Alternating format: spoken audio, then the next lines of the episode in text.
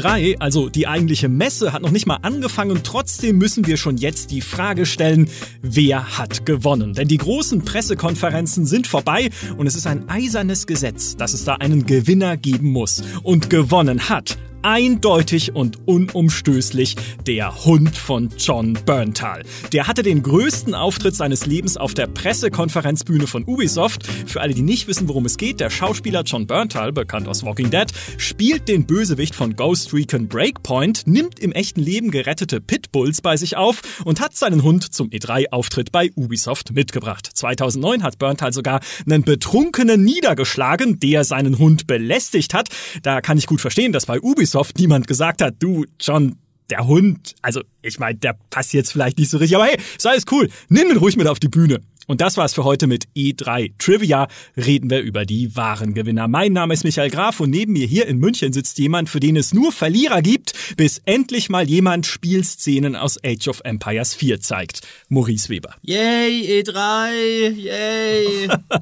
Zugeschaltet aus Los Angeles ist der Kollege, der sich nun ebenfalls mit Hunden auskennt oder sollte ich sagen mit Watch Dogs, Peter Bartke. Ha, ha, ha. Und du hast noch nicht mal den Köterbartgewitz gehört, den ich mir hier aufgeschrieben habe. Also lach nicht zu früh. Und der Mann, der sagt, gewonnen hat diese drei überhaupt kein Publisher, sondern der Kunde. Dieser Mann ist auch mit dabei, Heiko Klinge. Ja, schönen guten Morgen. Ich fühle mich auch noch ganz äh, besudelt von so viel Liebe und Vollschleimerei.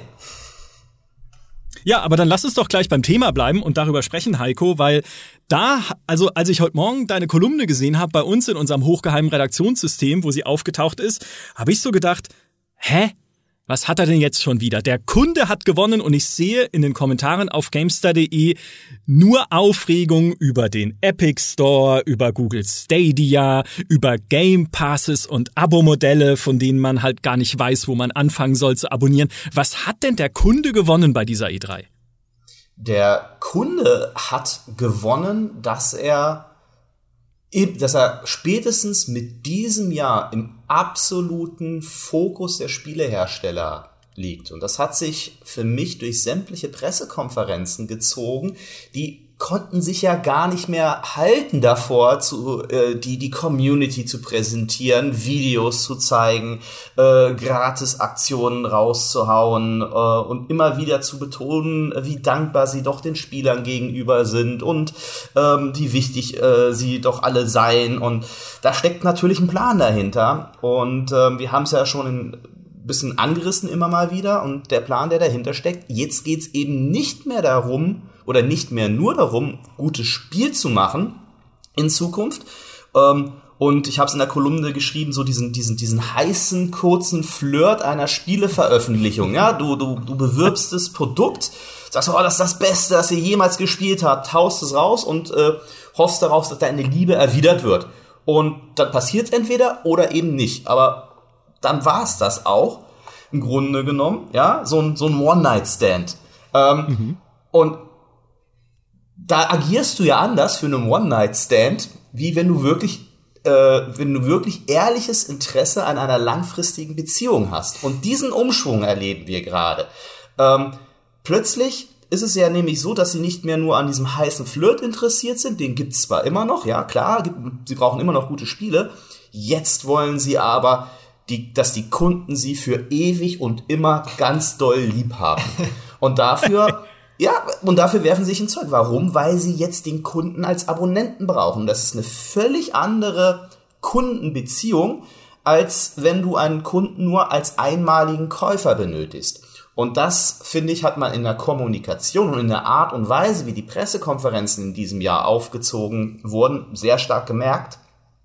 Und meine These ist eben, dass davon auch nicht nur die Abonnenten profitieren. Das haben wir auch sehr deutlich gesehen. Ich meine, ein, Ubisoft haut den äh, Story Creator Modus raus, kostenlos. Ähm, ein, ein äh, Todd Howard, ja, der nun wirklich nicht für seine Zurückhaltung mhm. und Bescheidenheit bekannt äh, ist, stellt sich auf offener Bühne hin vor wahrscheinlich Millionen von Zuschauern und sagt, we deserved your criticism. Und fängt plötzlich an zu erzählen, was sie alles machen, was die Fans quasi von ihnen schon zum Launch erwartet hätten von Fallout 76. Das hätte man sich ja vor Jahren noch gar nicht vorstellen können. Hätten sie das Spiel halt rausgehauen und naja, dann wäre es das halt gewesen. Und nein, sie müssen jetzt an der Beziehung arbeiten, um die enttäuschten Kunden zurückzugewinnen. Nur dann kriegen sie, können sie nämlich auch wieder Geld verdienen. Und na klar, wenn du plötzlich einen, einen Uplay Plus raushaust, einen Xbox Game Pass, einen ähm, Origin Access Premier und äh, Premiere, egal, und, und, wie, und wie sie nicht alle heißen, und das werden nicht die letzten Abo-Angebote gewesen sein, da passiert jetzt der eigentliche Wettbewerb. Bei den Publishern ist ja genauso klar, dass sie nicht nur, äh, dass nicht jeder Spieler dort draußen 20 Abos abschließen wird, sondern ihnen geht's darum, Hauptsache er schließt es bei ihnen ab. Und dafür schmeißen sie sich richtig ins Zeug. Und davon werden alle letzten Endes profitieren, weil, ne, wenn um den Kunden gekämpft wird, profitiert der Kunde. Ja, ich musste da recht spontan dran denken, an exakt dasselbe, bevor ich deine Kolumne noch gelesen hatte bei der Ubisoft-Pressekonferenz, als ja diese junge Frau auf die Bühne kam bei Ghost Recon, deren Rolle Community Developer heißt. Und natürlich hast du da als erstes diese Abwehrreaktion zu sagen, oh geil, haben sich einen neuen Marketingbegriff ausgedacht, ja, für irgendwie, hey, Spielerverbundenheit und sowas.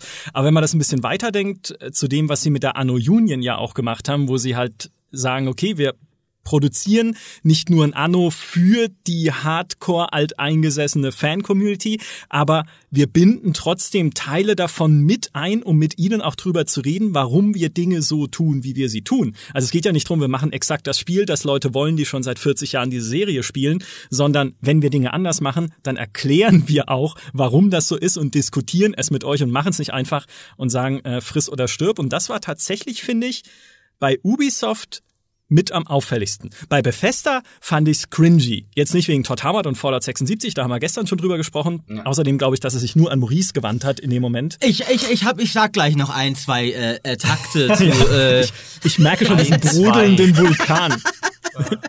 äh, anyway, was ich da sehr cringy fand, waren immer wieder diese, diese Einspieler, Einspieler die sie hatten ne? während der mhm. Pressekonferenz, wo dann Spieler erzählt haben, Mensch, Bethesda hat mein Leben verändert. Also das haben sie jetzt so nicht gesagt, aber es war ein bisschen so, naja, das okay, das sagen jetzt ja. halt ja, ja, so genau. Das, und das sagen aber jetzt halt die Leute, die sie für die Pressekonferenz ausgesucht haben, während aber vielleicht andere Leute sagen, Bethesda hat jetzt nicht unbedingt das Spiel rausgebracht, was ich erwartet hatte im letzten Jahr oder so, die es ja durchaus auch gibt.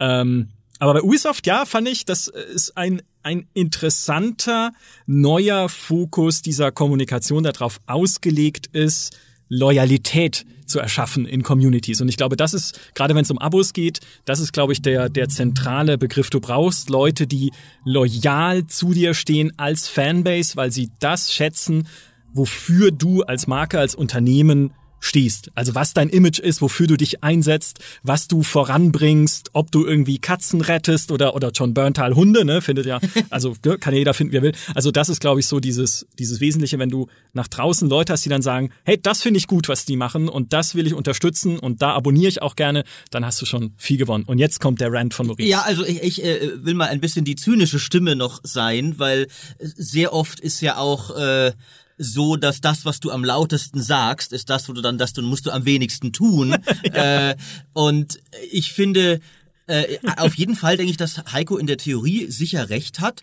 Die erfolgreichsten Abos werden die sein, die die treuesten Fans gewinnen können.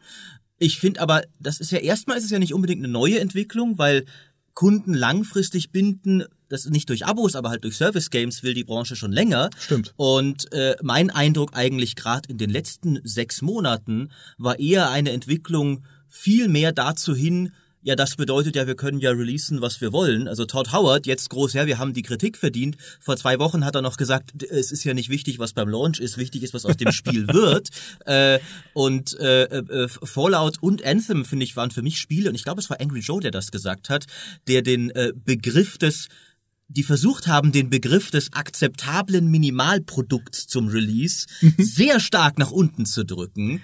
Und dass sie jetzt alle groß natürlich sagen, ah ja, die Community, ne, guck mal, hier haben wir Clips von, von fünf glücklichen Gamern, das sind die fünf Leute, die gerade Fallout 76 noch spielen, äh, da, da, dem müssen jetzt auch mal Taten folgen und Kunden binden, da wissen wir, da hat die Industrie auch andere Ideen, als kundenfreundlich zu sein. Das können wir auch machen, indem wir möglichst suchterregende Lootbox-Modelle machen oder Abo-Modelle. Ja, du musst einen Zwei-Jahres-Vertrag über einem Handy abschließen. Ich wette, das kommt mhm. auch noch. Äh, also ich, äh, ich sage nicht, dass ich das nicht auch sehe und ich will auch gar nicht pauschal kritisieren, weil zum Beispiel das, das Angebot von Ubisoft, dieser Abo-Dienst, da dachte ich mir, okay, das ist eigentlich echt kein schlechtes Angebot vom Preis-Leistungs-Verhältnis her. Siehst du, den fand ich wieder erstaunlich teuer.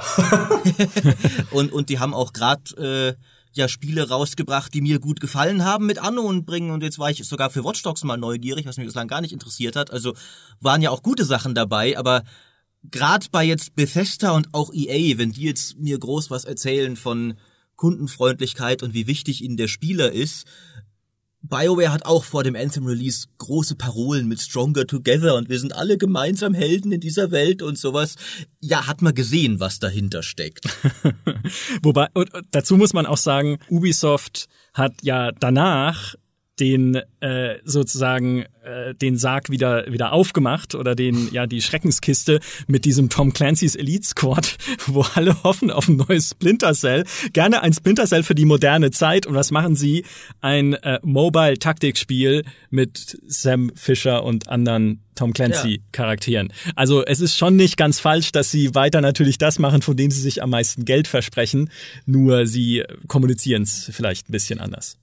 Also vielleicht werde ich da auch falsch verstanden. Also selbstverständlich wer, wer, werden die Abo-Services enorme Nachteile mit sich bringen. Wir haben ja gestern schon darüber diskutiert, was das eventuell auch für die Kreativität von Spieleentwicklern bedeutet. Das ist auch tatsächlich überhaupt nicht mein Grund. Und natürlich geht es denen, das sind Wirtschaftsunternehmen, natürlich geht es ihnen in erster Linie ums Geld. Und das ist auch ja, völlig, völlig legitim. Und selbstverständlich ist es das, was sie gesagt haben. Vielleicht, wie gesagt, ich habe es in der Kolumne geschrieben, äh, mit, mit Ausnahme von dem, dem You're All Awesome von Keanu Reeves, alles zehnmal durch irgendwelche PR-Filter gejagt worden, um auch sicherzustellen, mhm. dass da nicht irgendwie was Komisches kommt. Und ja, auch das bei Bethesda fand ich auch cringy und merkwürdig.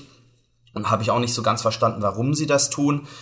Ähm, es ändert nur nichts an der Tatsache, dass die Hersteller jetzt unter einem anderen Erfüllungsdruck dem Kunden gegenüberstehen. Äh, sie müssen anders agieren. Sie müssen plötzlich nicht mehr nur so agieren wie ein Spielehersteller, nämlich einfach ein, ein gutes äh, Spiel zu entwickeln und das dann auf den Markt zu bringen und ein bisschen Marketing noch für dieses Spiel zu machen. Nein, sie müssen jetzt so agieren, wie ein Spotify agiert, wie ein Netflix agiert, wie ein Amazon agiert. Das heißt, konstant darüber nachdenken, wie halte ich den Kunden, was will der Kunde, was mag der Kunde, was schlage ich dem Kunden vor, nachdem er ein Spiel gespielt hat und was er jetzt als nächstes spielen soll, damit er auch schön in meinem Abo bleibt und nicht zu einem anderen äh, zum anderen geht. Ähm, wie muss der ganze Service ausgehen? Ne? Ich fand dies, die, gerade die Kommunikation von Microsoft war sehr, sehr exemplarisch dafür mit, ne? Ähm, so nach dem Motto, äh, what's your favorite next game? Das ist eine völlig andere Geschichte, als zu sagen, naja, hey, wir haben die geilste äh, Konsole und die geilsten Spiele. Das ist auf einmal ein völlig anderer Ansatz. Und ähm, das ist das, dieser, dieser, diese Kundenzentrierung, ich glaube, ähm, das ist das Entscheidende. Und äh, natürlich, äh, der, der, zynische Herr Weber hat was mit, mit Blutboxen und so erwähnt. Äh, wann haben wir zuletzt was davon gehört? Äh, aktuell, aktueller Tenor ist erstmal, wir hauen alles kostenlos raus mhm. und ähm, die auch ein bisschen traurig ist es schon, die Entwickler ich bin mal gespannt, wie viel, äh, wenn die jetzt 50 Cent für jede Aussage bekommen, wir machen na, keine Lootboxen und keine Microtransactions die auf dieser Messe. Das ist jetzt wieder ein PR-Sprech geworden, ja, weil es keiner ja, ja. mehr macht, weil sie auch wissen, da hängt auch das juristische Damoklesschwert über ihnen, jetzt übrigens auch ja in den USA. Also ich mhm. glaube, äh, Natürlich werden sie versuchen, uns das Geld aus der Tasche zu ziehen. Mhm. Aber auch das muss ja nicht immer schlecht sein. Wie gesagt, ich habe es gestern auch schon mal erwähnt kann mir recht gut vorstellen, dass es von der Xbox äh, zum Beispiel eine subventionierten, eine subventionierte äh, Konsole geben wird, wenn du einen ja, Handyvertrag mäßig zwei Jahre genau, ja. Game Pass Abo abschließt. Ja. Auch das hat Vor- und Nachteile. Ähm, aber ich finde es auch erstmal gut zu sehen, ähm, dass sich alle nach wie vor auch zu diesen, diesen ja, äh, AAA-Produktionen erstmal bekennen.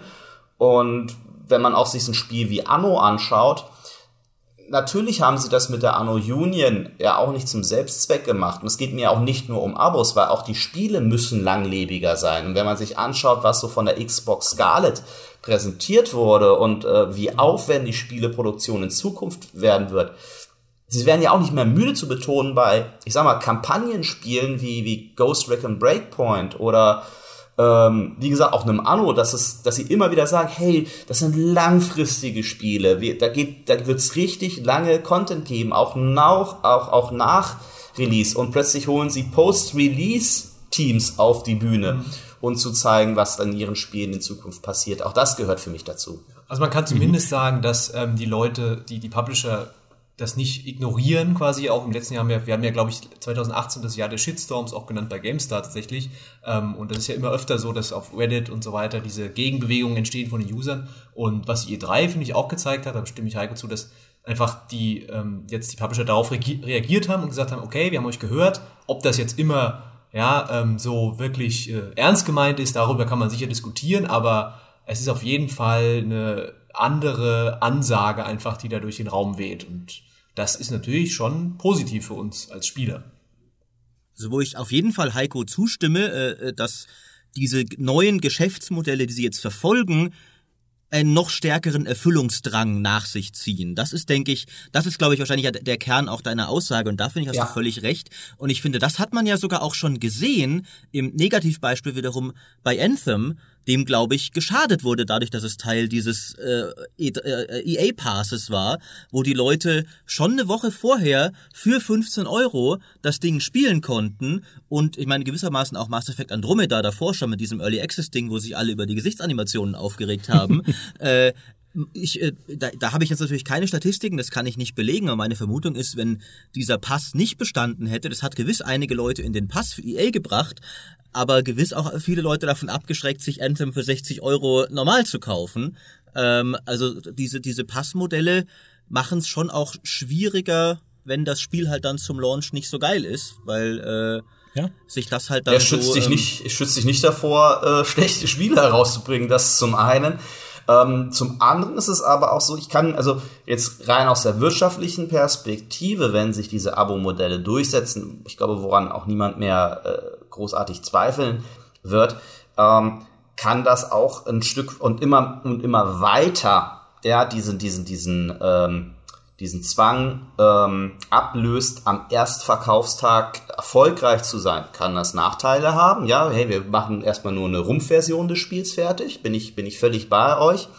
Ähm, es wird aber auf, auf, und die reden wir wirklich von einer langen Perspektive von drei, vier, fünf Jahren, wenn dann wirklich 50, 60, 70 Prozent der Käufer mittlerweile im, im Abosystem sind, auch dafür sorgen, dass es da einen geringeren Veröffentlichungsdruck gibt weil ja die Haupt-KPI, also der Haupt-Key-Performance-Indicator für die Spielehersteller dann eben nicht mehr ist, wie viele Spiele habe ich verkauft, sondern wie viele Abo, ähm, mhm. Abo Abonnenten äh, habe ich wo sie natürlich auch eine wesentlich geringere Fluktuation haben und so dass wir dann von diesem auch dass dieses Problem des Hit-driven Business, was wir in der, in der Spielebranche halt haben, sprich ein Erfolg muss neun Flops refinanzieren auch das wird ein bisschen weniger werden und auch davon ähm, kann, kann die Spielebranche insgesamt durchaus profitieren, perspektivisch gesehen. Aber ich bin mir noch nicht ganz sicher, ob das, kann sich das denn wirklich rentieren, wenn zum Beispiel Microsoft sagt, so wie ich es verstanden habe, dass alle neuen Spiele von Microsoft kommen auf dem Game Pass. Ja.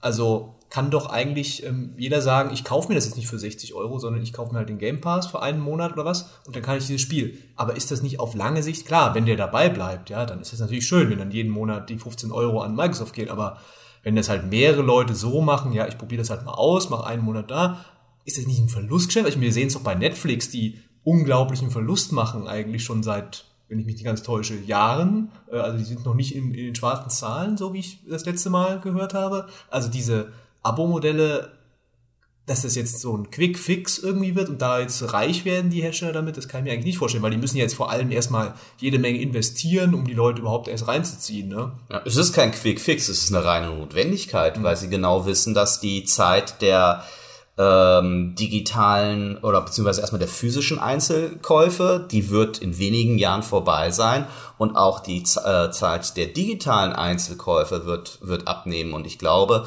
äh, Netflix, ja, ist ein, war ein, war ein äh, oder ist war am Anfang ein starkes Investitionsgeschäft. Ähm, das wird bei den Abos ganz genauso sein. Mhm. Aber jeder weiß von sich selbst, wie, wie fleißig man dabei ist, Abos zu kündigen.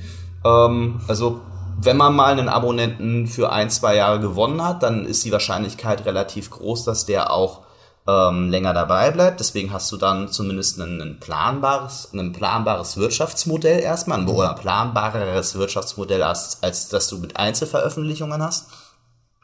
Und ähm, ja, letzten Endes geht's dann ja genau darum. Du musst etwas tun, damit die Kunden dir treu bleiben. Mhm. Und das ist eher die Gefahr, die ich für Spiele äh, befürchte, dass wir eine ähm, höhere Taktung sehen. Mhm. Immer einfach dieses mehr, mehr, mehr, ja. mehr. Wer hat mehr Spiele im Line-up? Wer hat mehr Zeug zu bieten? Und das war ja auch so ein bisschen meine These, weshalb der Service wichtiger werden wird. Wir sehen ja jetzt schon, dass, dass kleinere Publisher wie Deep Silver ihr Line-up an mehrere Abonnenten äh, oder Abo-Anbieter letzten Endes verkaufen. Ja, die Deep Silver Spiele gibt's äh, sowohl bei ähm, beim Xbox Game Pass als auch bei ähm, EA zum Beispiel.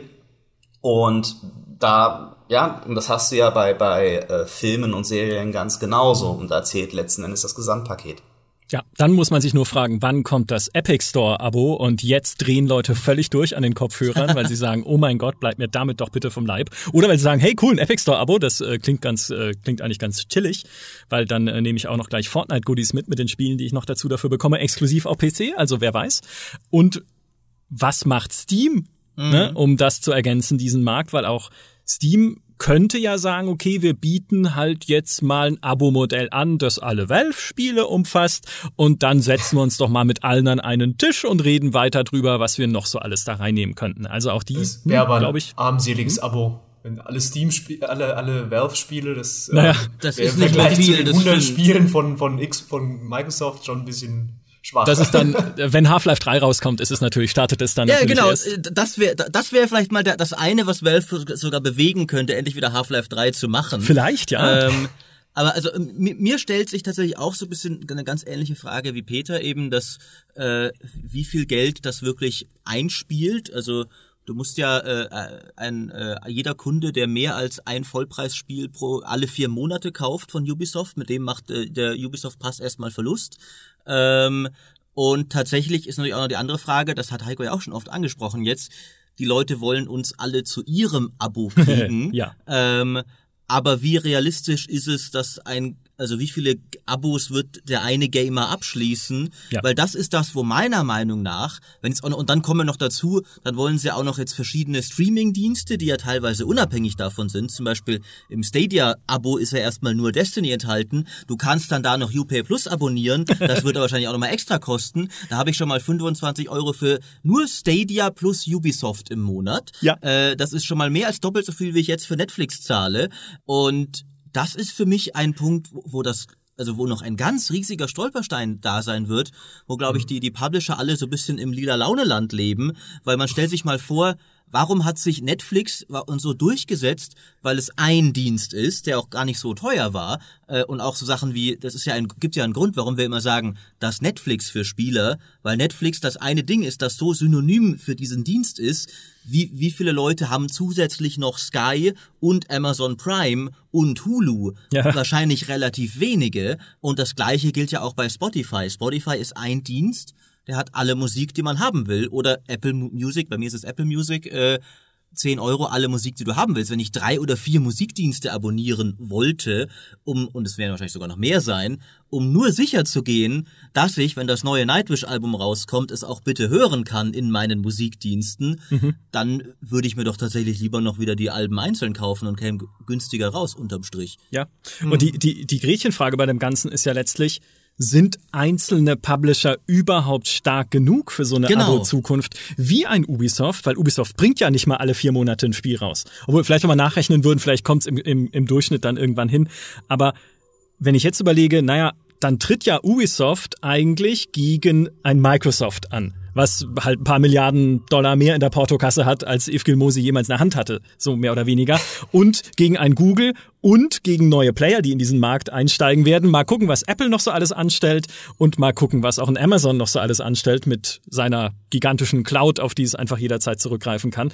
Und dann sitzt da halt ein Ubisoft oder auch ein Electronic Arts und sagt, Ja, also wir haben jetzt hier nur dieses Abo für unsere Spiele, aber es ist doch auch cool, oder? Also unsere Spiele. Ich meine, Electronic Arts öffnet ja immerhin jetzt ähm, schon seit einiger Zeit sein, sein Origin-Abo und nimmt auch Spiele von anderen Publishern mit rein, von Calypso unter anderem, haben wir auch schon ein paar Mal im Podcast drüber gesprochen. Aber trotzdem, im Vergleich mit diesen Megakonzernen sind ja selbst diese Publisher klein. Da ist ja selbst ein Activision als größter Publisher der Welt klein, wenn man sich im Vergleich dazu halt Microsoft oder Google anguckt. Also da werden wir, glaube ich, noch ganz schöne Verdrängungskämpfe oder auch Allianzen in, den, in dem einen oder anderen Fall erleben. Wer weiß, vielleicht sagt halt Ubisoft irgendwann, du, Google, ja, Kumpel Google, Uplay Plus läuft irgendwie nicht so gut packen wir doch einfach die ganzen Stadia-Sachen, die gibt's ja jetzt eh schon von Ubisoft, packen wir die doch in das Stadia-Abo mit rein. Ihr gebt uns jeden Monat fünf Euro pro Abonnent und dann passt das schon. Ja? Also ich glaube, das wird sich konsolidieren genau. müssen durch knallharte natürliche Auslese. Glaubt ihr denn, dass sich das auch langfristig, also ich könnte mir vorstellen, wir sehen ja bei Netflix, dass Netflix unglaublich viel neues Zeug rauspumpen muss und selbst produziert, einfach um die Leute halt bei Laune zu halten, weil ja auch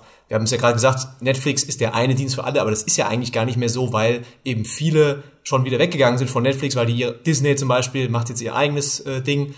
Ähm, und ich könnte mir ja vorstellen, dass jetzt diese die Spiele-Publisher dann eigentlich, dass dann vielleicht dieser, dieser Streaming-Gedanke sogar für eine richtig grundlegende Änderung in der, in der Art, zu der Art führt, wie man Spiele entwickelt. Wir haben ja immer gesehen, dass Spiele immer teurer werden, immer länger brauchen, immer größer werden.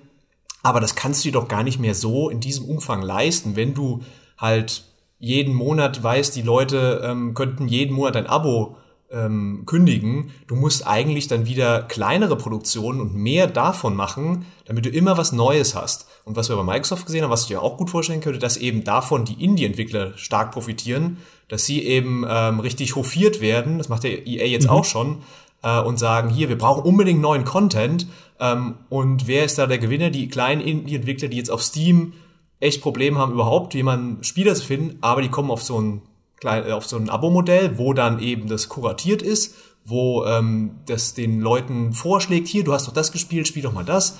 Und äh, das könnte ich mir gut vorstellen, dass es halt wirklich ähm, das alles so ein bisschen ändert, wie wir jetzt über äh, Spiele reden, die eben diese großen AAA-Titel, die produziert werden, dass davon noch weniger gibt und eher wieder mehr mittlere und kleinere Produktionen.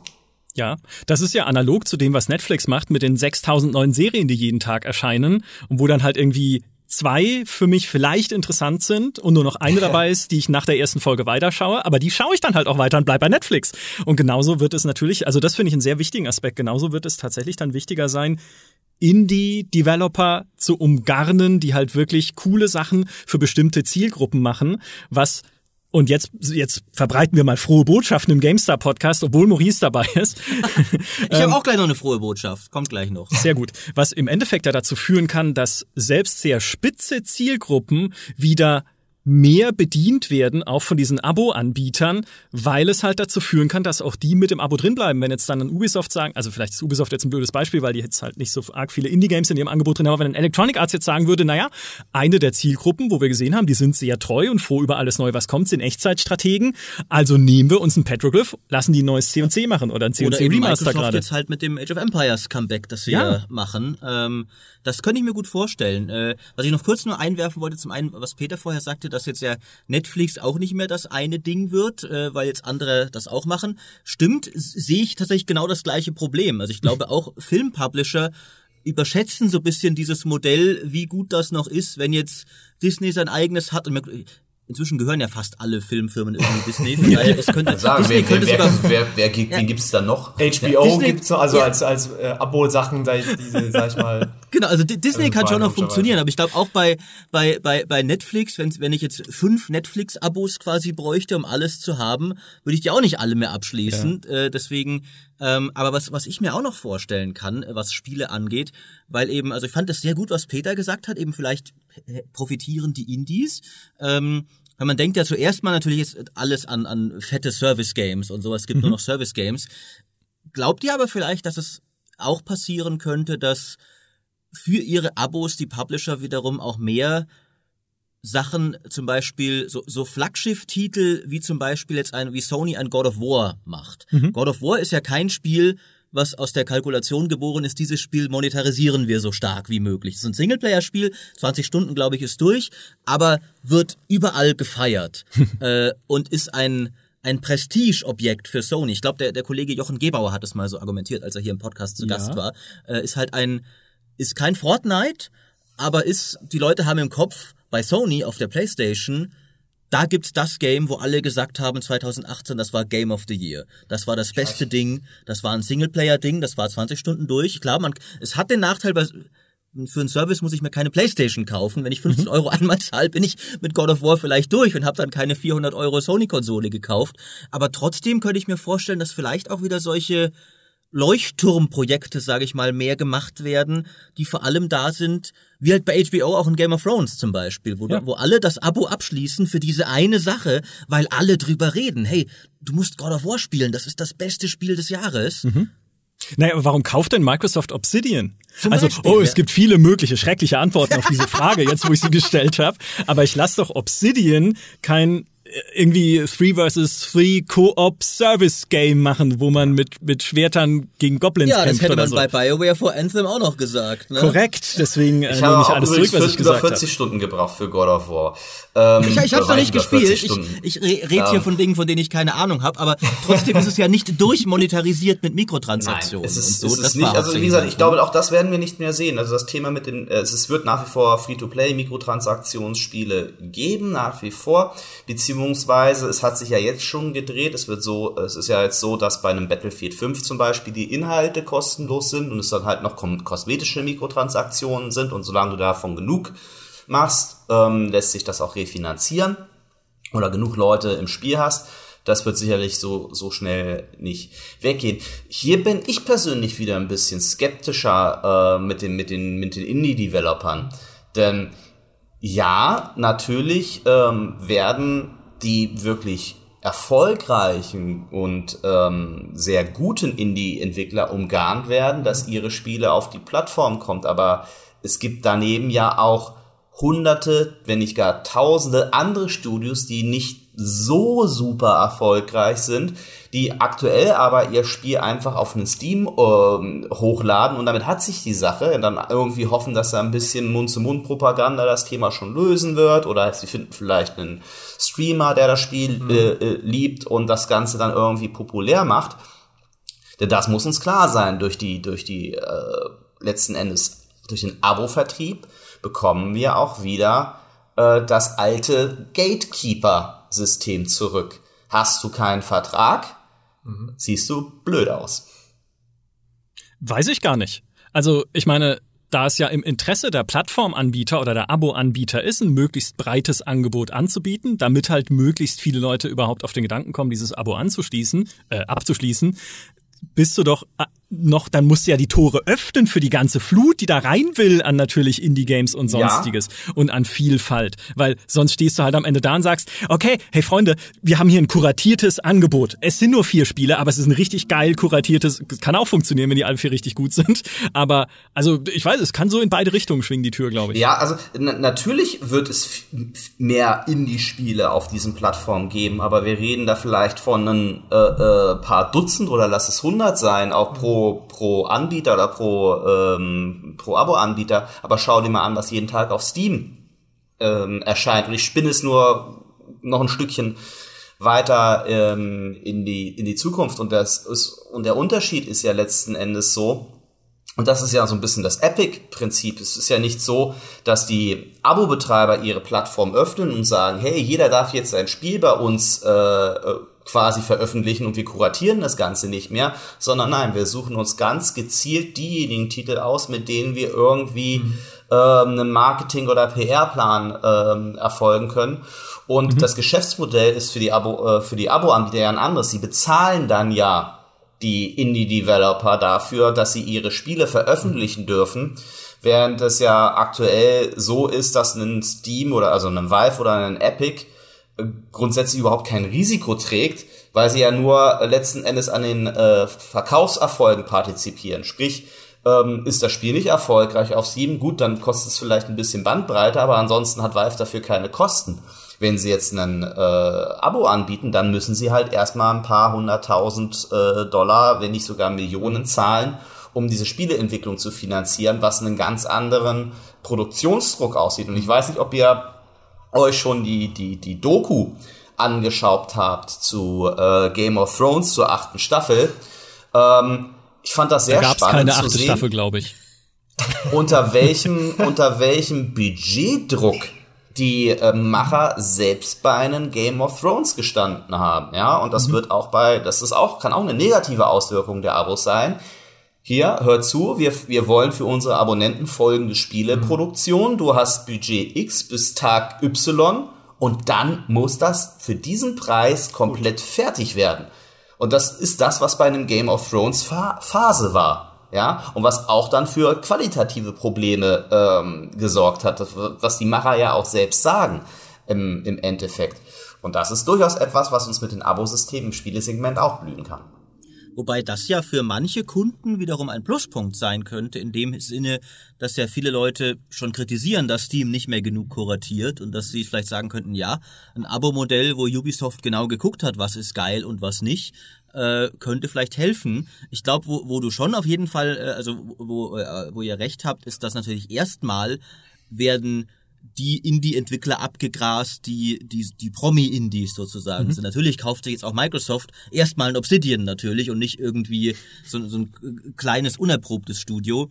Ich könnte mir aber vorstellen, dass sobald die dann alle, und wir gehen ja darauf zu, sobald die alle abgegrast sind, es zumindest ein von Publisher-Seite ein aktiveres Talent-Scouting für Indies ja. geben wird, um eben diesen also dass dann vielleicht zumindest ein, ein, ein neuer Indie-Entwickler, der zu Ubisoft geht und sagt, guck mal, ich habe hier diese geile Idee, vielleicht zumindest auf ein etwas offeneres Ohr stoßen könnte, ja. weil Ubisoft sich schon die Hände ringt und sagt, scheiße, Microsoft Obsidian und, und EA hat jetzt auch gerade irgendwie hier noch und, und äh, wir brauchen auch gerade wieder einen geilen Indie. Wir brauchen ihn dringend für unsere Februar 2022 Planung. Da ist hier nämlich noch ein Slot im UPay Plus Angebot mhm. offen und dann kommt so ein Typ an und ich habe genau das Spiel, das ihr haben wollt. Ja. Vielleicht. Ähm, und ich meine, bei Game of Thrones war es noch was anderes. HBO hätte denen ja sogar noch mehr Staffeln gegeben, wollten sie aber nicht. Äh, von daher vielleicht auch das. Also äh, selbst ich kann ab und an mal ein bisschen optimistisch sein. Also vielleicht äh, hat es auch positive Auswirkungen. Ja, und äh, wie wir jetzt auch schon gesagt haben, die ersten Ausläufer davon siehst du ja schon mit sowas wie EA Originals,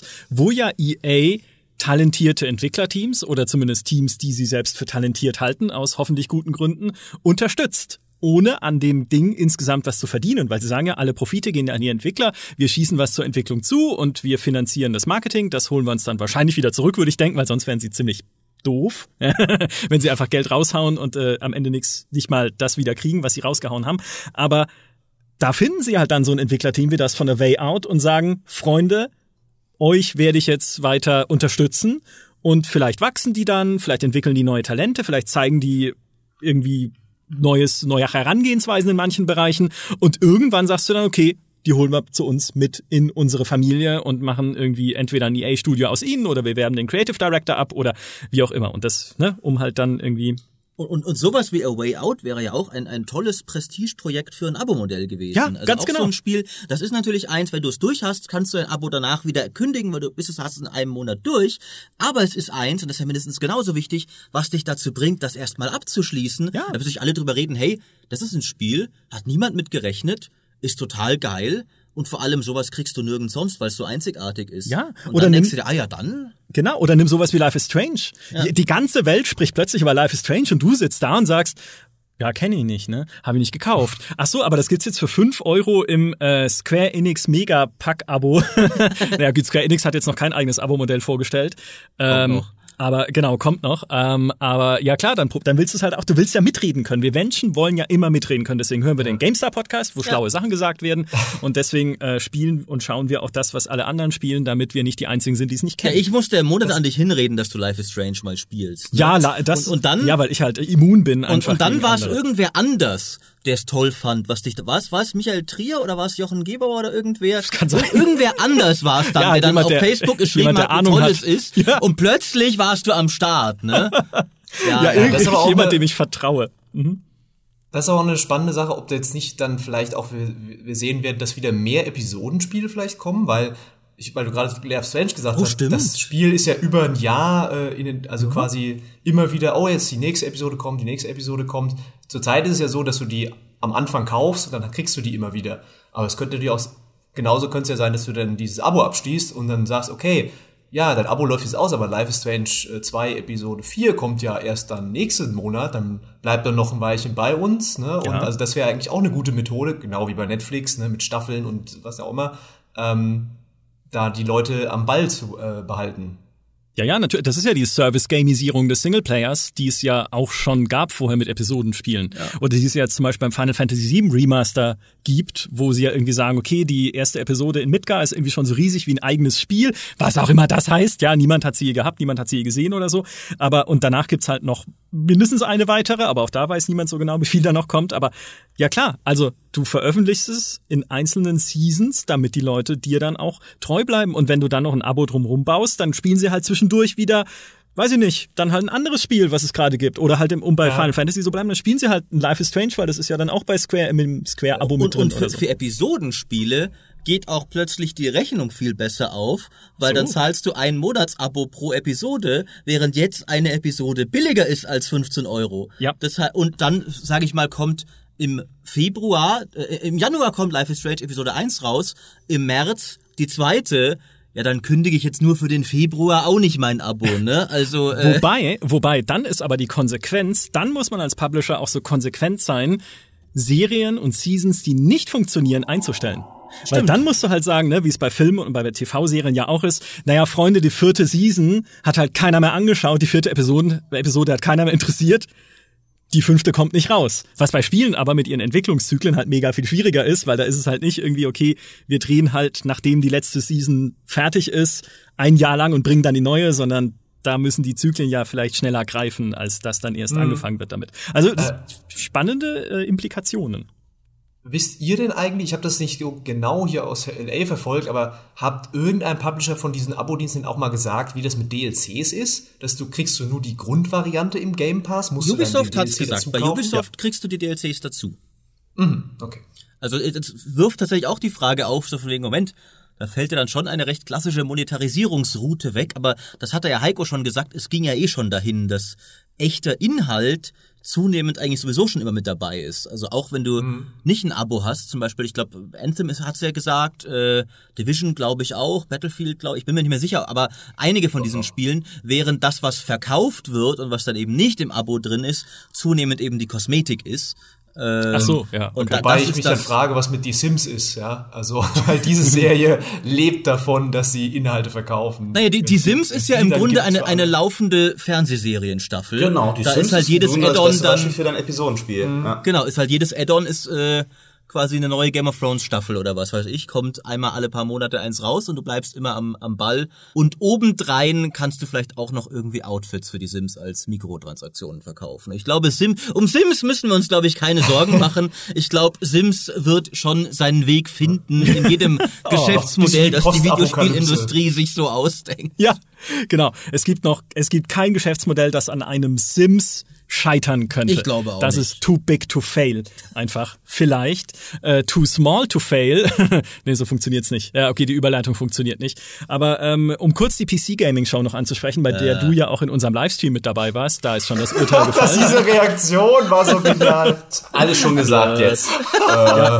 Gut, Ja, wir haben also, jetzt etwas arg lang über die Abo-Dienste geredet, dachte ich, wir machen wir das kurz. Naja, was ich jetzt gesagt hätte, ist, dass bei der PC Gaming Show wahrscheinlich nach jedem zweiten Spiel sofort bei den Entwicklern die Telefone geklingelt haben von zukünftigen Abo-Dienstanbietern, die die Spiele gerne, diese Indie-Games, gerne für ihre Abo-Modelle hätten. Möglicherweise. Ich finde, es waren ja auch ein paar nette dabei. Dieses Vampire Bloodlines oder sowas. Aber da wissen wir ja auch, dass Paradox schon im Xbox Game Pass mit dabei ist, auch auf dem PC. Das heißt, die sind schon, die haben ihre Schäfchen schon irgendwo untergebracht. Und Baldur's Gate ist schon bei Stadia. Baldur- Wobei, ja, aber das nicht ist ja kein in- Abo, da wird, man Richtig. muss man ja kaufen. Äh, Richtig.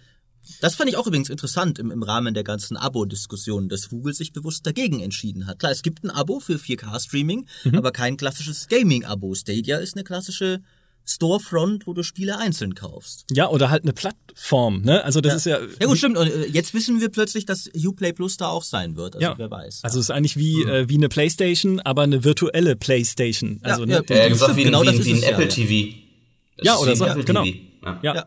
Wo es ja auch Apple TV Plus gibt. Also man hat ja überall die Beispiele Aber- schon gesehen. Mal ganz ehrlich, also diese PC Gaming Show, die war schon sehr enttäuschend und selbst für PC Gaming Show Verhältnisse fand ich die dieses Jahr dann doch, also Bloodlines, okay, ich habe endlich mal das Gameplay gesehen, aber alles andere war da schon Also es gab da noch einen kleinen Aufreger mit Shenmue 3 auf äh, Epic Store, aber sonst Ja.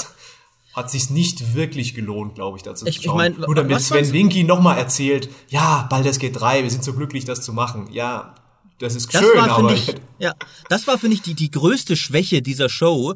Und es war gar keine inhaltliche, sondern eine rein dramaturgische, weil sie haben halt mit Baldur's Gate als einem ihrer großen Spiele aufgemacht und das dann auch als allerletztes gehabt. So von wegen, bleibt dran, dann kommt noch Baldur's Gate. Wissentlich, und ich werfe das auch gar nicht den Entwicklern vor, aber trotzdem, die Entwickler sind ja offensichtlich auf die E3 gegangen mit dem Briefing.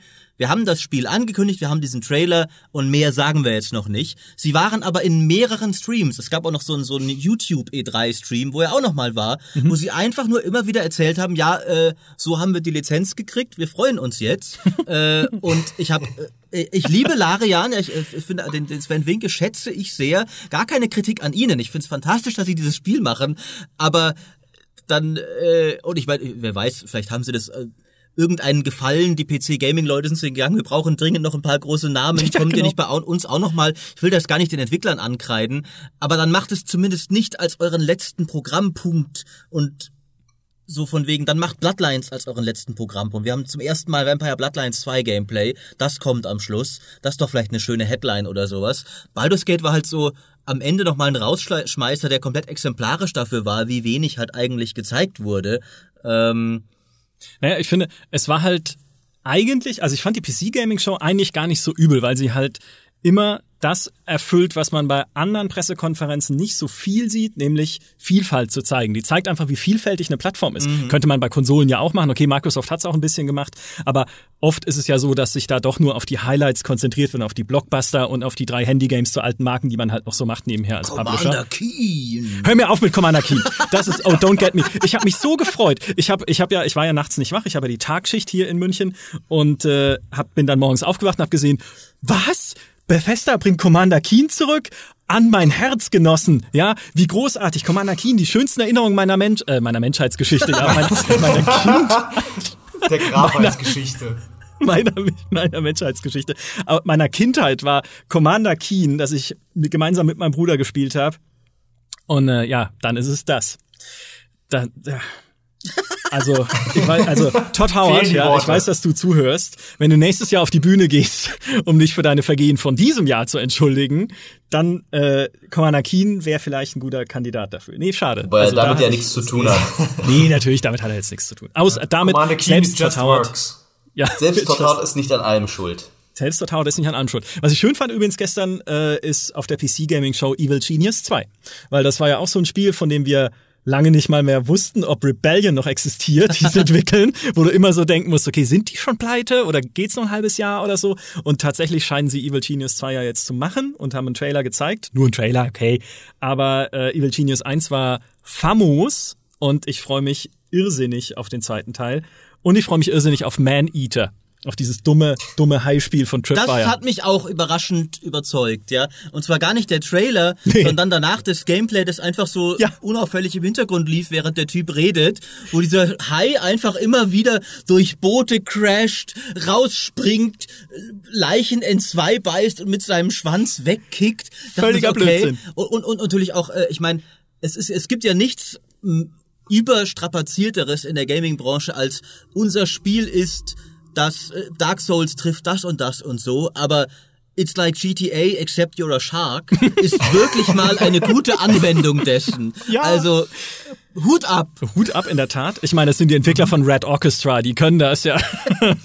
ähm, und es gibt äh, einen Autor von uns, schöne Grüße, der ähm, erfahrener Profitaucher ist, der gesagt hat, er will das unbedingt für uns spielen und testen, damit er den Spieß endlich umdrehen kann, weil der hatte tatsächlich auch schon mit Haien zu tun beim Tauchen. Bin ich, äh, ich bin wahnsinnig gespannt. Und ein letzte, eine, eine letzte Lanze sei noch gebrochen für die Square Enix Pressekonferenz, wo ich, also wir haben gestern noch gesagt, die, jetzt pass auf, wir haben gestern noch gesagt, die Zuschauer bei Bethesda waren die begeisterungsfähigsten. Das stimmt nicht. Was bei, bei Square Enix gejohlt und gejubelt wurde, Unfassbar. geht auf keine, ich weiß nicht, was die den Leuten vorher gegeben haben, aber es geht auf keine Kuhhaut.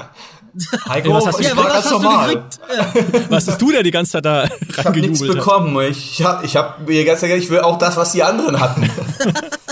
Ich finde, der beste Satz, der gesagt wurde auf der Bühne über das Final Fantasy VII Remaster, auf das sich natürlich viele freuen, ich auch. Also tatsächlich, Final Fantasy VII, cooles neues Spiel, gerne. Aber als sie dann gesagt haben auf der Bühne, we will not disappoint your expectations. Wir werden eure Erwartungen nicht enttäuschen. Und die Leute, jawohl, hammergeil, super cool.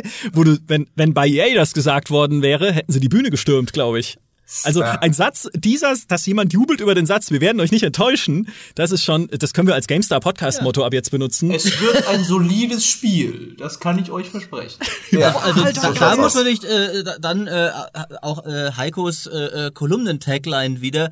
Der Kunde ist natürlich recht leicht der Gewinner, wenn er sich so leicht begeistern lässt. Also vielleicht werden sich ja, Publisher glaube, auch gar nicht so schwer tun damit wie gedacht. Ich glaube, da ist aber das äh, typische Pressekonferenzpublikum in den USA nicht zwangsläufig der Maßstab. ähm, aber tatsächlich, wenn wir nochmal bei Square sind, wir können ja vielleicht noch ganz kurz zwei, drei, vier Minuten über die, die, die Spiele äh, noch reden. Also A, ähm, mhm. einen Avengers. Spannend, mhm. was da passiert ist, in vielerlei Hinsicht. ja, ja ähm, tatsächlich. Wird auch, ja.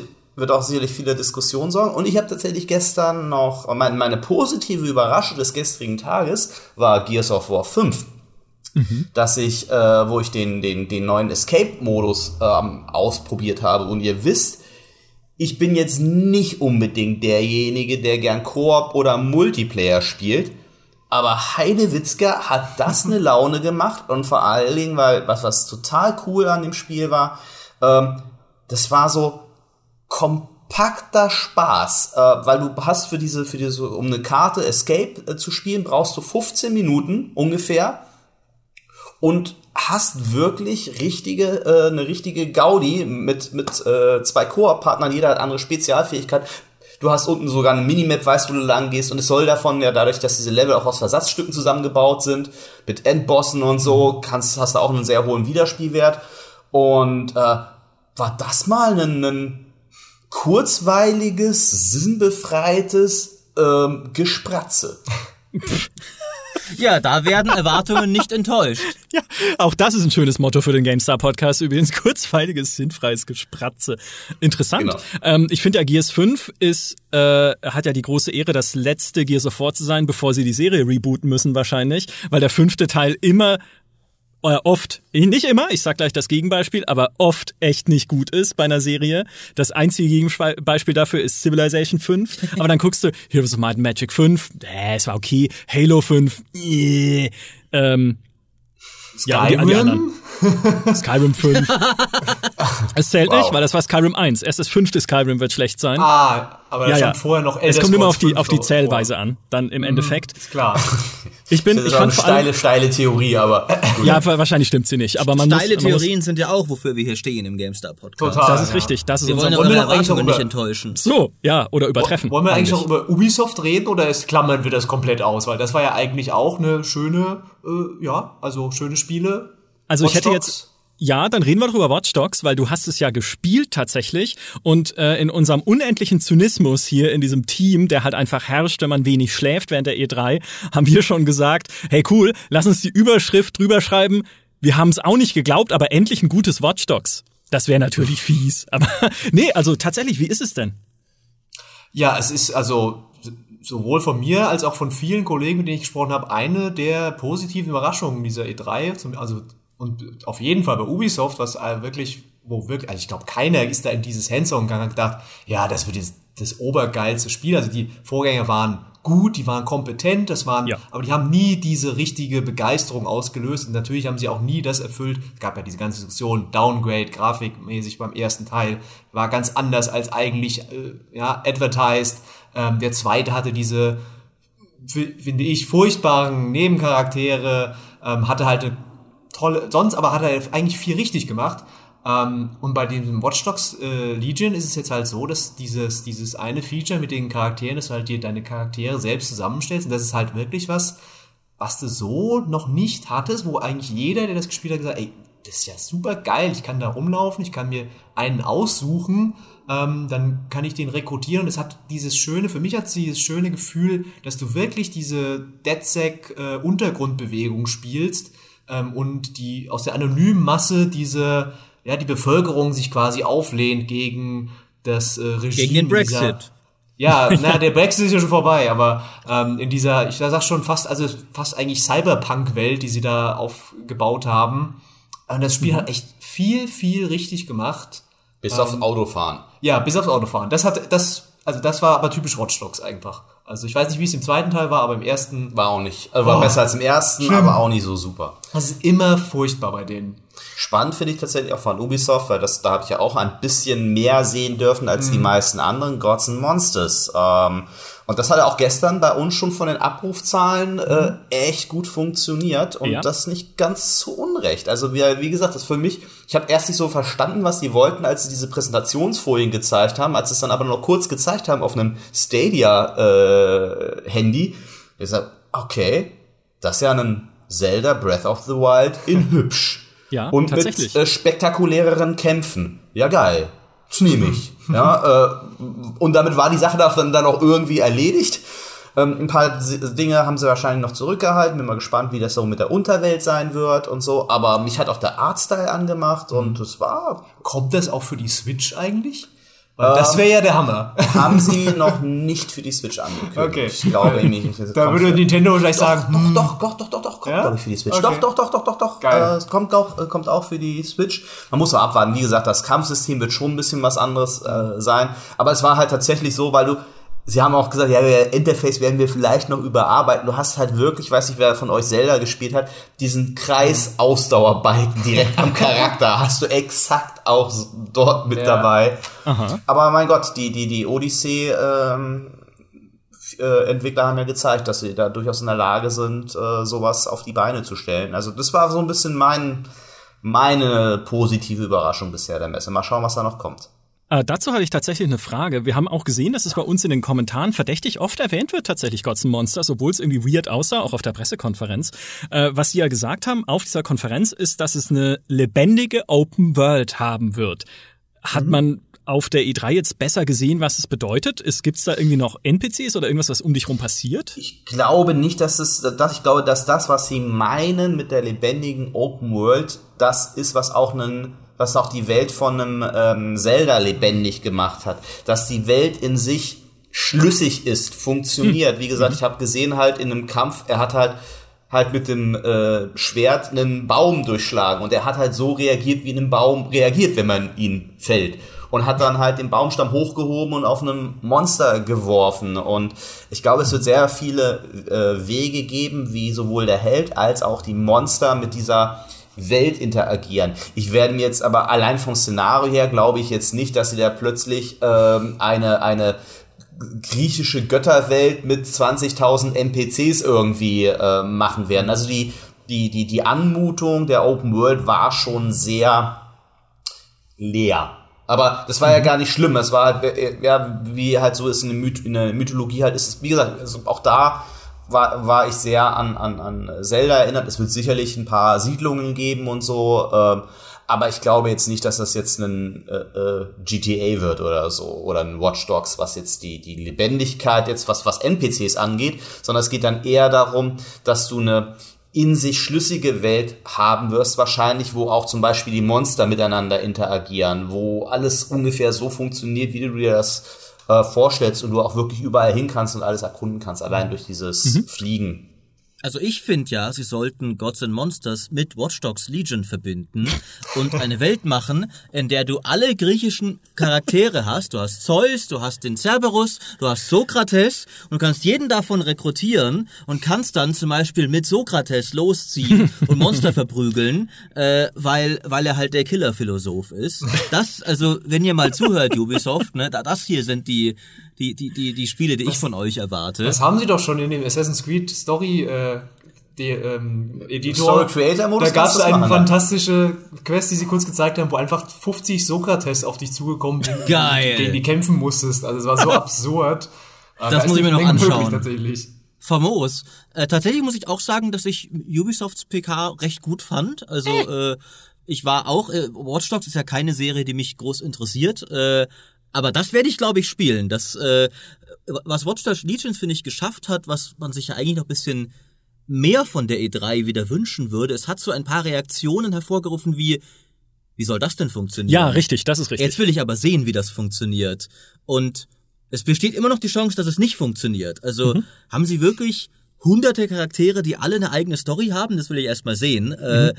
aber es macht dich zumindest mal wieder richtig neugierig und ich finde, man kann dann auch, selbst wenn es vielleicht nicht ganz alles erfüllt, was es was es äh, verspricht, man kann immer, finde ich, respektieren, wenn ein Entwickler zumindest sowas mal wagt. Ja. und Das ist sich mutig, auf, ne? Genau, Genau. sich auf, auf, so, auf so ein, äh, also sich, sich so hinauswagt sozusagen und sowas verspricht und dann, ich meine, was man gesehen hat, war ja echt witzig, dann so eine alte Oma zu rekrutieren, die sich dann als Ex-Assassine herausstellt. Äh, großartig. Ähm, und ein, ein zynischer Kollege, ich weiß nicht mehr, wer es war tatsächlich, wir waren alle müde, hat gesagt, was für ein cleverer Weg, um die Kritik zu lösen, dass Watch Dogs nie interessante Hauptfiguren hat.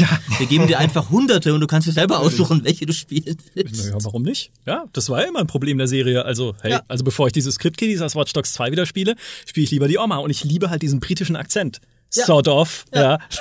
Wunderschön. ich Apropos britisch, äh, gespannt bin ich jetzt natürlich noch, wann die Ubisoft Marketing-Maschinerie wieder losgeht.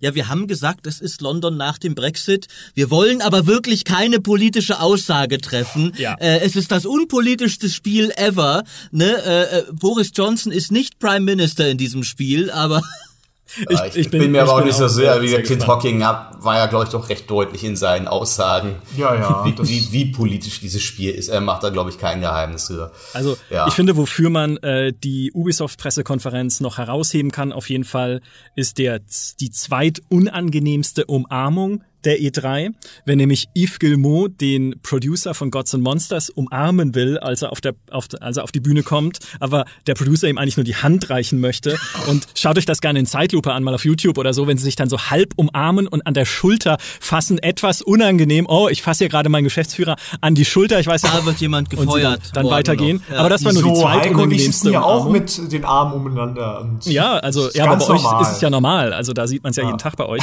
Und die glaub, unangenehmste Umarmung, kaputt.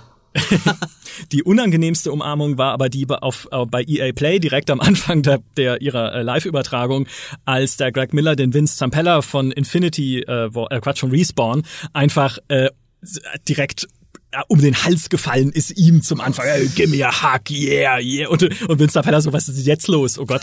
Äh, ja. Aber ich finde, das ist eine schöne Tradition, die gerne nächstes Jahr weitergehen kann. Äh, was wir vielleicht noch, ich meine, wir sind langsam ein bisschen über der Zeit, aber was das eine, die, den einen Kuchen, den wir noch anschneiden könnten, wäre bei Square Enix einerseits, das vielleicht nur als Erwähnung, dieses, dieses absurde Portfolio dieser Firma, wo es halt irgendwie das Final Fantasy VII Remaster gibt, dann irgendwie ein Teil zu Life is Strange, dann Last Remnant Remaster, dann Battalion 1944, Dying Light 2, Romancing Saga 3, Outriders, Final Fantasy 8 Remastered und halt dazwischen irgendwelche äh, JRPGs, die ich nicht kenne. Und dann so, wo du denkst du so, das ist ja der bunteste Strauß, den man überhaupt irgendwie Leuten hinschmeißen kann. Square Enix hat ja, mir einen, aber einen, natürlich auch das bunteste Unternehmen. Ja. Ne? Also muss man einfach allein ne, auf zwei mit zwei unterschiedlichen Kulturen, dadurch, dass das Square ja, ne, also ein japanisches Unternehmen sich mit einem britischen Unternehmen zusammengeschlossen hat, ähm, ist das ja jetzt nicht grundsätzlich verwunderlich, dass auch diese Firma sehr breit aufgestellt ist in dem, was sie tun und da auch unterschiedliche Strömungen innerhalb des Unternehmens existieren. Ja, solange Ja, klar, es war schon sehr, sehr witzig zu sehen, ja. ich meine, solange die Leute unter Drogen stehen und über alles jubeln, ist ja alles cool. Mir hat das vor allem die Square Enix PK einen Spiegel vorgehalten, einen unangenehmen Spiegel, weil ich diese ganzen Pixel JRPGs und, und Remasters von irgendwelchen, die irgendwie immer noch schwach aussehen, von irgendwelchen JRPGs gesehen habe und mir dachte, ah, was ich gerade fühle beim Anblick dieser Dinge, ist, was normale Leute fühlen, wenn ich ihnen davon vorstelle, dass doch heute immer noch alle Spiele wie Baldur's Gate sein sollten. also, äh, das ist ja quasi nur die andere Seite der Medaille. Uh, das ist gar nicht verkehrt. Ja, stimmt. Ja. Da, da hatte ich noch gar nicht dran gedacht, aber die machen es besser und cleverer. Also da habe ich zumindest das Gefühl. Das ist eine interessante ta- Perspektive. Und tatsächlich hat Square Enix es zumindest geschafft, mich für das flashigste von ihren JRPGs, nämlich für das Final Fantasy VII Remaster, wirklich neugierig zu machen. Äh, da habe ich jetzt ernsthaft Bock drauf, weil es mir wie eine bizarre Mischung aus zwei Dingen, die ich geil finde, aussieht, die eigentlich überhaupt nicht zusammenpassen. Nämlich einerseits so japanische Third-Person-Action wie Devil May Cry, die ich super cool finde und das erwartet immer niemand von mir, aber ich finde es fantastisch. Und dann kannst du die Echtzeit mit Pause pausieren und deinen Partymitgliedern Befehle geben. Also ist es halb Devil May Cry, halb Baldur's Gate, was eine absolut bescheuerte Mischung ist. Aber wie geil! Ja, jetzt siehst du mal. Wollen wir noch Gut. vielleicht ein Wort zu Avengers verlieren, weil jetzt haben wir es vorhin schon kurz angeschnitten und um ehrlich zu sein, ich habe keine Ahnung, was das für ein Spiel sein soll. Sie haben zwar viel das dazu gesagt. Wir, das werde ich hoffentlich heute erfahren, um jetzt was so subtilen äh, Cliffhanger zu machen. Oh. Ich habe heute einen Termin, äh, sowohl, also ich werde sowohl das Spiel sehen, angeblich, und ich werde auch einen Interviewtermin haben, so dass ich euch morgen im Podcast hoffentlich verklickern kann, was zum Geier das für ein Spiel denn nun wirklich ist. Ja, und ist Captain America tot? Nee, kann er ja gar nicht sein, weil man kann ihn ja spielen im Fünfer Koop. Was ist was ist es dann was was Hast du nicht gerade gespoilert für Endgame, du Sau. Nein, nein, das nein, ist nur im Trailer zu sehen von also, Trailer, das, ist, Trailer das, ist, ah, okay. ist, das ist ja nicht mal das, das Filmuniversum. Bei Endgame stürmen, stürmen andere, sterben andere. Und das ist ja, finde ich, auch das, aber was bisschen komisch ist an diesem Spiel, dass sie dass das halt nicht die Filmfiguren sind, ja. aber trotzdem so offensichtlich sich so mega nah dran hält. Also wenn du halt, ich meine, mhm. klar, ich weiß ja, das basiert ja auf den Comic-Designs und die Filmdesigns auch. Also ich erwarte jetzt nicht, dass ein Iron Man da komplett anders aussieht. Aber ich finde, er sieht schon, es ist sehr, sehr klar der Film Iron Man. Und dann steckt da drunter aber jemand, der komplett anders aussieht als Robert Downey Jr. und auch anders klingt. Ich fand das mega irritierend. Ja. Ähm, ich auch. Und hab mich äh, wohlig zurückerinnert an, an Herr der Ringe Rückkehr des Königs damals, wo sie nicht nur Sch Filmschauspieler wie Ian McKellen gekriegt haben, um wieder Gandalf zu sprechen, mhm. sondern sogar noch Behind-the-Scenes-Clips zum Freischalten gehabt hätte, wo Ian McKellen in EAs Studio sitzt und erzählt, dass ja bitte Gandalf doch jedermanns Lieblingscharakter ist und oh. ich Gandalf spielen soll. Geil. Und wie geil das war. Und da habe ich mir gedacht, und, und gerade jetzt, und, und wenn Ian McKellen das hinkriegt, der bestimmt nichts mit Videospielen am Hut hat, ja, äh, dann kriegst du auch diese, diese Riege an, an mittelalten bis jungen Stars aus Avengers mit einem Marvel-Budget. Hättest du doch wohl gekriegt, um an so einem AAA-Videospiel irgendwie... Bisschen teurer als Ian McKellen. Also, also, Was? Also die, die, hatten damals, die hatten damals mehrere Schauspieler aus Herr der Ringe. Ich würde mal nicht behaupten, dass Herr der Ringe damals ein kleinerer Deal war. Naja, als, aber, äh, aber ich glaube, oh, das, das, sind, das sind ja schon zehn Jahre her. Nee. Ja, doch, gut, doch, Inflation doch. und so. Das ist schon eine völlig andere Nummer. Also, also, ich glaube, da hätte Square Enix seinen kompletten Jahresumsatz reinpusten müssen, ja, wenn sie die Marvel Cinematic Universe Schauspieler Disney halt, wollen. ist doch alles Disney. Also. Ja, okay, ja, gut, hätte ja Disney mitpusten können, ja, dann, eben, weil die machen eben. das aus der Portokasse also, wahrscheinlich. Jedenfalls finde ich halt, wirkt das irgendwie komisch, weil ich finde, wenn sie dann nicht die Filmdesigns haben, dann also dann sollten sie es auch bisschen klarer machen, wir machen unser eigenes Ding, als es sieht fast exakt aus wie die Filme, ist aber nicht. Ja, es sind ja die Leute aus der Animationsserie, die auch in der Animationsserie zu Avengers denen die Stimmen leihen größtenteils. Also aber das ist natürlich eine Animationsserie ja. und keine das können wir ja dann morgen äh, besprechen, sobald Heiko es dann quasi selbst. Hast du, du spielst es nicht sogar selbst? Nee, nee. Okay, aber du wirst präsentiert kommen. Und wir können über Cyberpunk 2077 endlich sprechen, denn nochmal haha, ich wollte es nochmal anbringen. Äh, ja, ich werde es ja jetzt gleich sehen. Ja, und äh, ihr nicht. Ähm, und Heiko wird es auch sehen. Du hast auch schon Age of Empires gespielt, habe ich gehört. Ne? Also hat Micha mir auch schon reingerieben. Ja, ja. So schaut's ja, aus. Weißt genau. du, die Kollegen sitzen hier locker chillig in Los Angeles in ihren Spielepräsentationen. Jungs, wir müssen los, ja. wir müssen zur Messe. Ja, also gut. Ja, dann äh, vielen Dank für die Diskussion zum Thema Abo-Modelle und äh, oh Gott, so viel mehr, so viel, so viel Schreckliches und Wunderschönes heute in dieser vierten Folge des E3-Podcasts war das, glaube ich. Vielen Dank an alle, die zugehört haben. Vielen Dank an alle, die mitgemacht haben. Wir hören uns morgen wieder mit der nächsten Folge. Dann zu Cyberpunk vielleicht ein oder zwei Takte, zu Avengers und zu all den anderen schönen Dingen, die ihr auf der Messe seht. Macht's gut. Bis dahin. Tschüss. Tschüss. Tschüss. Ciao. Adios. Und viel Spaß.